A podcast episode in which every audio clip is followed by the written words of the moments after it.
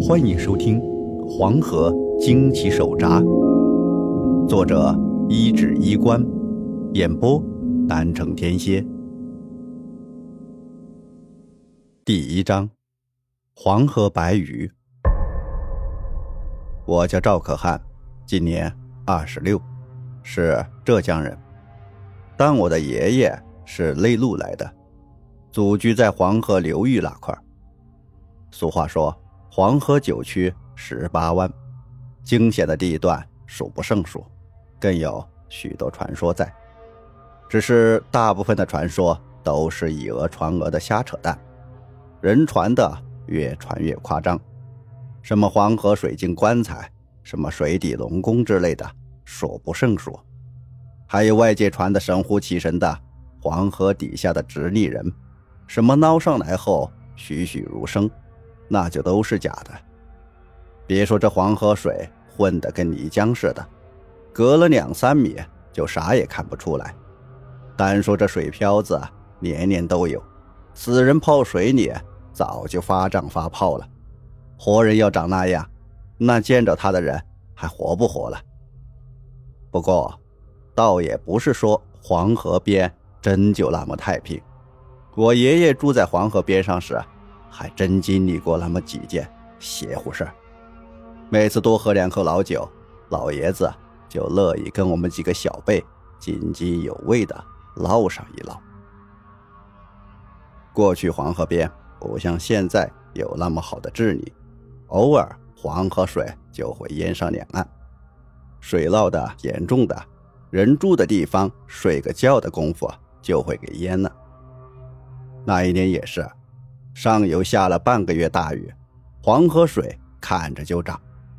到了下半个月，终于河水冲出了河堤，漫上了河边的村子。我爷爷住的村子叫长河村，那是十里八乡最大的村子，能有上百号人口。那晚，爷爷和太爷爷、太奶奶正睡着觉，突然就听见有人在外头敲门大喊：“大刘子！”大刘子，快起来！下游村被淹了，村长叫咱们年轻的去帮忙。当时在黄河边上的人都防着水患，这几天更是担心水会冲出河堤而睡不好觉。爷爷也是睡得很浅，一听见外面喊，立即从床上弹了起来。当时那年头，服从号召那是必然的，不像现在那么花里胡哨。救灾抢险那是荣誉。再说爷爷也是个热心肠，披上布褂子就要出门。可临出门时，太爷爷却拦住他说：“刘子，你可不能去，那是龙王爷在收人。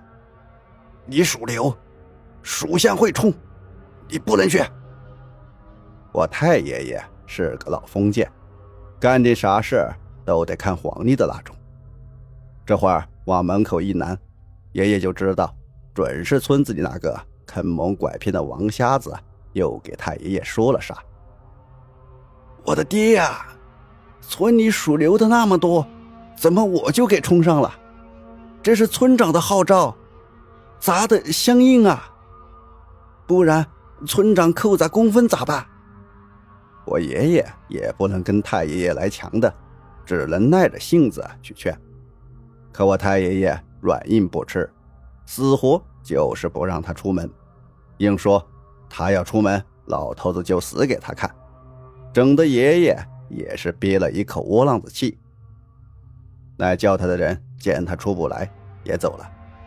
太爷爷一直看着爷爷回屋，还都不肯挪步子，搬了条板凳就坐在门口。爷爷把窗头一看，知道太爷爷这是铁了心了。可我爷爷当时那年纪也是正热血，不怕神，不信鬼，敢说我命由我不由天的那种秉性。用句现代话说，就是没经历过现实的毒打。一看太爷爷不让他走正门，得，他拿上家伙事儿，偷偷的从后院翻了出去，正好赶上最后一批人坐着大篷车往下游村去。爷爷大喊几声，总算没落下。车子哐哐的开出了十几分钟，爷爷也没把太爷爷的话放在心上。很快，那哗啦啦的水声就到了耳旁。车子一停，所有人都跳下车，往下一看，那个乖乖，半个村子都浸泡在滚滚黄河水中，不少房屋都垮了。下游村的人拖家带口往高的地方跑，跑得慢的，眨眼就被河水卷走。扑腾的大叫救命，还有没处跑的，抱着老婆孩子蹲在屋顶上大呼救命。人在那种自然灾害面前是真的不够看。当时爷爷心头热情已经被眼前的景象浇灭了一半，最后还是同村人拉了他一把，他才回过神，赶忙往村子跑去救人。但看似平静下来的黄河水。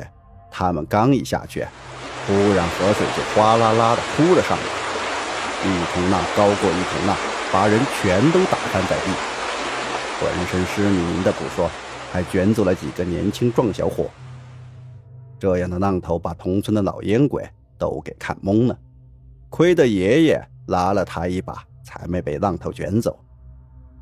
在黄河边讨生活的人，对这河是再熟悉不过，偏就今天。怎么都觉得陌生，亏得这些人水性不错，这才又游了回来。到快天亮吧，能救的人都救上了高地，而爷爷这会儿突然觉得腿肚子要命的一疼，回头看，居然有条白色的怪鱼往他腿肚子上咬了一口。要说那鱼是真的怪，一嘴的牙，浑身没有鱼鳞。又长又粗，在河水里呼啦啦的闪着白光。爷爷当时也被吓懵了，这辈子没见过这么怪的鱼。等回过神，鱼也跑了，腿肚子上还被咬掉了一块肉，给他疼得不轻。可上了岸，谁也不信他说的。这么多人，包括下游村的人，总共百来号，都没见过那条怪白鱼。怎么偏偏就咬到你了？爷爷百口莫辩，干脆也不说了，只当自己见识少。可在后来回去的时候，又出了件让爷爷后怕了大半辈子的事。一车的人救了一夜的人都累了，回去的路上相互挨着，坐在大篷车上打盹，可也就那么一眯眼，车轮子。就打了滑。那会儿的河岸边下了半个月的大雨，说是地，其实就是泥浆，哪里还能刹得住车？顿时一车子人，连人带车都栽进了河沟子里。那河沟子不宽，可水流湍急，车子倒翻，把一车十几个人全闷在了水面底下。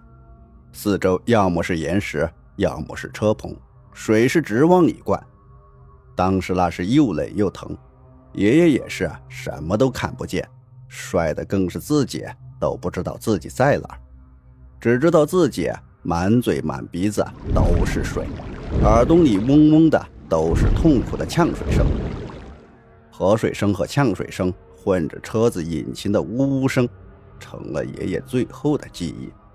可当时他觉得肺叶子像火在烧似的，整个人。就昏了过去。等他再睁眼时，自己正躺在河岸边，太奶奶老眼纵横地抱着他哭，太爷爷嘴唇抖个不停，看着爷爷时那又爱又恨又心疼的眼神，爷爷这辈子都忘不了。但除了太爷爷和太奶奶，爷爷还听到更多的哭天抢地的哭声。那声音都来得不远，当时爷爷已经什么都顾不得，只想好好睡一觉。而后来爷爷他才知道，当天一车子总共十三人，只活下来他一个，其余的人全都淹死了。太爷爷还问他，别人都闷死在舱里了，他咋逃出来的？人来救的时候。就他是晕在岸边的。而爷爷当时人都是懵的，他爷爷也没有再多问。事已至此，人死不能复生，又有啥好说的？后来爷爷养好了腿上的伤，只是少了块肉，多了道疤。但比起死去的那些人，爷爷已经算是幸运的了。事后，爷爷的生活也恢复以往，太爷爷当时的担心也没成真，反而自己是唯一活着的那个，这让爷爷对王瞎子的话更加嗤之以鼻。大半年后。下游村重建的差不多了，那边的村长请来了戏班子，搭了戏台子，唱几天戏，除除晦气，也请了长河村的村民去听戏。当年可没什么娱乐活动，戏班子一年到头也见不了几次。一听有戏能看，没干活的全村老少都赶着去。然而没想到这天，王瞎子主动找到了爷爷。把门一关，一把攥住爷爷的手，说：“大刘子，你可不能去下游村啊！你要一去，村子一准得出事啊！”王瞎子，你少拿这话唬我！爷爷甩开他的手。这两天他晒网正闲，好容易赶上场戏，怎么会在乎王瞎子的危言耸听？你半年前跟我爹说我会冲什么龙王爷，我不也好好的？这话你留着骗骗俺爹还行，我可没那么多闲钱给你。说着话，爷爷就要出门，但王瞎子也急了，连忙几步拦住爷爷，声色俱厉地说：“刘子，你今天要是去了，害死自己爹妈。”你可别怪老瞎子没提醒你。这话可把爷爷镇住了，可紧接着更是怒火上涌，一把攥住了王瞎子的领子。你敢咒我爹妈，我他妈削死你！王瞎子被提的一阵咳嗽，好容易喘口气，连忙说：“老瞎子从不说假话。半年前，你是不是被一条鱼？”咬掉了一块肉。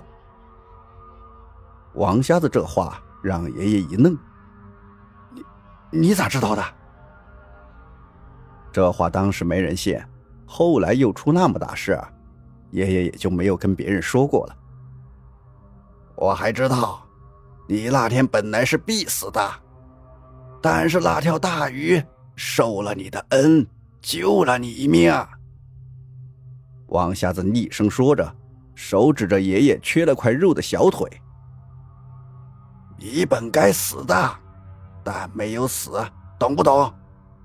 老瞎子跟你说这些，是因为你已经迈过死关。老瞎子希望你好自为之，别丢下了好不容易捡回来的性命。本集播讲完毕，欢迎订阅，下集更加精彩。